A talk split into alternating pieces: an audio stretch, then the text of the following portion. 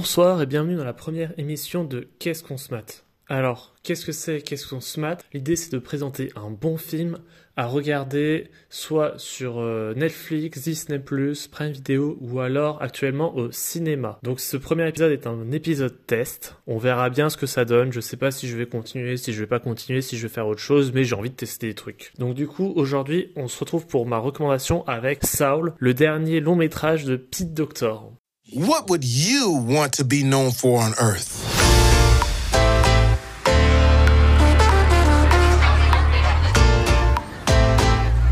We only have a short time on this planet. You want to become the person that you were born to be?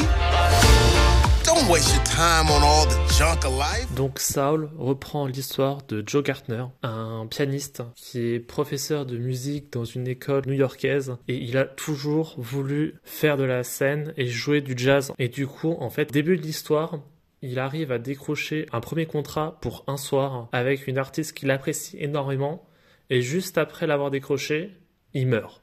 Tout simplement, il tombe dans une bouche d'égout, il meurt et en fait, lui, il refuse de mourir parce qu'il considère qu'il n'a pas terminé sa, sa vie, qu'il était au début de sa vie et de son achèvement.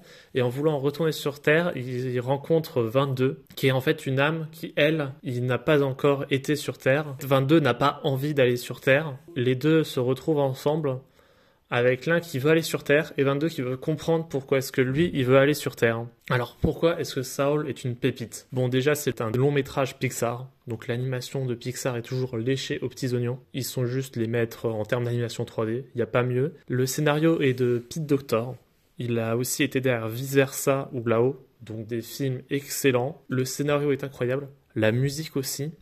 La musique est de toute beauté. Évidemment qu'elle prend énormément de place, sachant que le personnage principal, bah, il joue du piano, il est pianiste. Et putain, qu'est-ce que la musique est bien.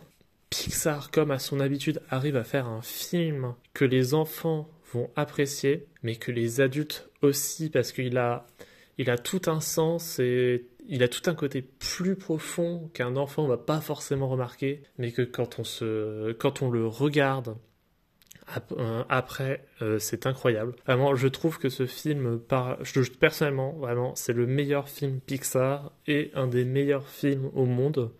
Clairement, il est dans mon top 5. C'est le meilleur film de l'année 2020.